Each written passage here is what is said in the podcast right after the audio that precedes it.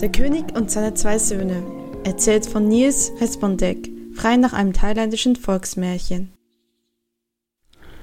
Vor vielen, vielen Jahren lebte einmal ein König in einem großen Schloss mit hohen Türmen und hellen Fenstern. Das schönste des Schlosses war aber der prächtige Festsaal, die Königshalle. Zweimal tausend Gäste hatten darin Platz, wenn der König ein Fest feierte. Und er feierte gern und viel mit seinem Volk und seinen zwei Söhnen. Vielleicht war auch dies ein Grund, weshalb der König so beliebt war. Ganz bestimmt lag es aber auch daran, wie der König sein Königreich regierte. Stets versuchte er zum Wohle des Volkes zu handeln. Es war ihm wichtig, dass es den Leuten gut ging und sie sich im Königreich wohlfühlten. Der König wusste, dass er schon lange König war und dass auch er nicht endlos leben wird. So kam es, dass er eines Tages seine zwei Söhne zu sich rief und sprach Meine lieben Kinder, ich bin nun alt geworden und werde nicht mehr ewig leben. Einer von euch beiden soll nach mir das Königreich regieren.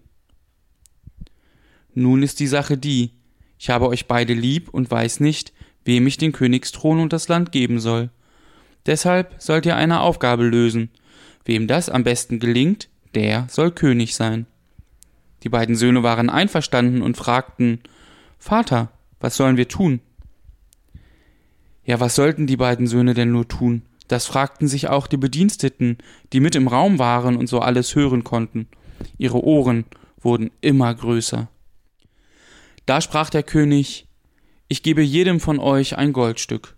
Kauft davon etwas, das die große Königshalle bis unter das Dach ausfüllt.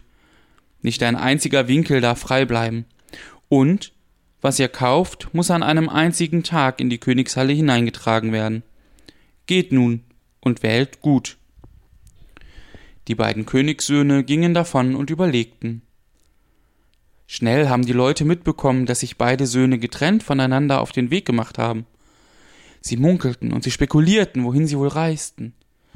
Es dauerte aber gar nicht lange, da hat sich herumgesprochen, was der König und seine Söhne besprochen haben. Diese Nachricht und diese Aufgabe waren so spannend, dass sie die Bediensteten nicht für sich behalten konnten. Der ältere Sohn machte sich auf den Weg gen Norden. Tag und Nacht wanderte er die Städte und Dörfer, und er suchte nach dem, womit er die große Königshalle würde ausfüllen können. So kam er schließlich zu einem Bauern. Der hatte große Scheunen voller Stroh, der Königssohn sah, dass der Bauer das Stroh für wenig Geld verkaufte. Da freute sich der Königssohn und dachte bei sich Ich weiß, was ich tue. Mit diesem Stroh fülle ich die Königshalle des Vaters, und dann werde ich König sein. In Gedanken plante er schon seine Krönung und rieb sich die Hände. Er kaufte also dem Bauern das viele Stroh ab und ließ es auf riesige Wagen laden und fuhr es zum Schloss. Vom Morgen bis zum Abend trug er das Stroh in die Königshalle hinein. Als es dunkel wurde, war die Halle gefüllt. Keine Hand hat mehr irgendwo hingepasst, so voll war die Halle. Die Leute trauten ihren Augen nicht. So, sagte der Sohn, ich habe die Aufgabe als erster gelöst, Vater. Damit ist klar, wer einmal König werden wird. Nur mit der Ruhe, sprach der König, wir werden sehen. Seine Minister und der König warteten nun gespannt auf den jüngeren Sohn, der ebenfalls ausgezogen war. Wird er die Halle ausfüllen können? fragten sie sich. Und wenn ja, womit wird er es tun? Die Tage vergingen und die Gerüchteküche brodelte nur so vor sich hin. Die Leute erzählten sich die wildesten Geschichten rund um den König und seine Söhne. Einige behaupteten sogar gehört zu haben, der jüngere Sohn käme nie wieder zurück zum Königreich und überließe seinem größeren Bruder freiwillig den Thron. Als schließlich drei Tage vergangen war, kam aber auch der jüngere Sohn zurück ins Schloss.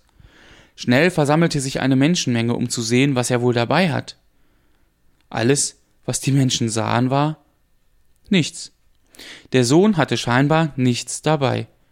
Keine Wagen, die ihm folgten, keine Tragetaschen, in denen er etwas transportierte, und sogar seine Hände waren leer. Eine aufgeregte Stimmung verbreitete sich im Schloss und reichte bis ins Dorf hinein. Auch der König und sein älterer Sohn haben mitbekommen, dass nun auch der jüngere der beiden Brüder zurückgekehrt ist. Natürlich wollten auch sie wissen, was er dabei hat, doch der jüngere Sohn wies sie vorerst zurück und verkündete, dass sich alle im großen Festsaal treffen sollten, wenn die Sonne untergeht.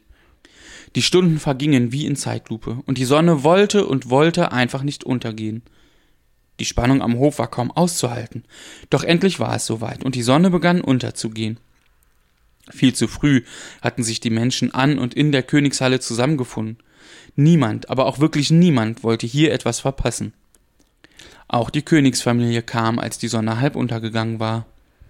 Der ältere Sohn, siegessicher, weil er die Aufgabe als erster gelöst hatte, lehnte sich lässig an eine Säule und beobachtete aus der Entfernung, was nun passierte.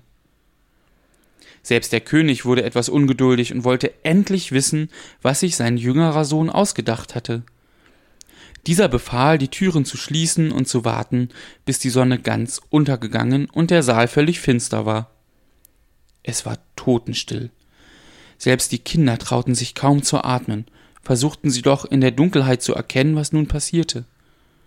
Eigentlich konnte niemand so richtig erkennen, dass der jüngere Sohn in die Mitte des Saals ging, in seine Manteltasche griff und etwas aus ihr herausholte.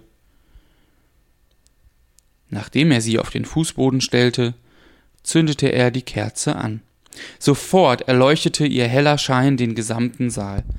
Er reichte bis an die Wände, an die Decke, ja bis in die letzte Ecke schien ihr kleines, warmes und flackerndes Licht. Das Licht dieser Kerze hat wirklich fast jeder Person im Raum ein Lächeln ins Gesicht gezaubert. An manchen Orten erzählt man sogar von einigen Freudentränen, die geflossen sein sollen. Alle waren so ergriffen. Niemand konnte jetzt etwas sagen.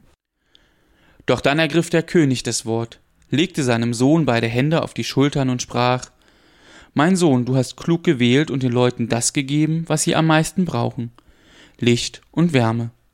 Dein Bruder hingegen hat die Halle gefüllt mit nutzlosem Zeug und dafür auch noch Gold des Königreichs ausgegeben. Darum, mein lieber Sohn, sollst du nach mir König sein. Die Minister verneigten sich, und das Volk rief Ja, er soll der neue König sein.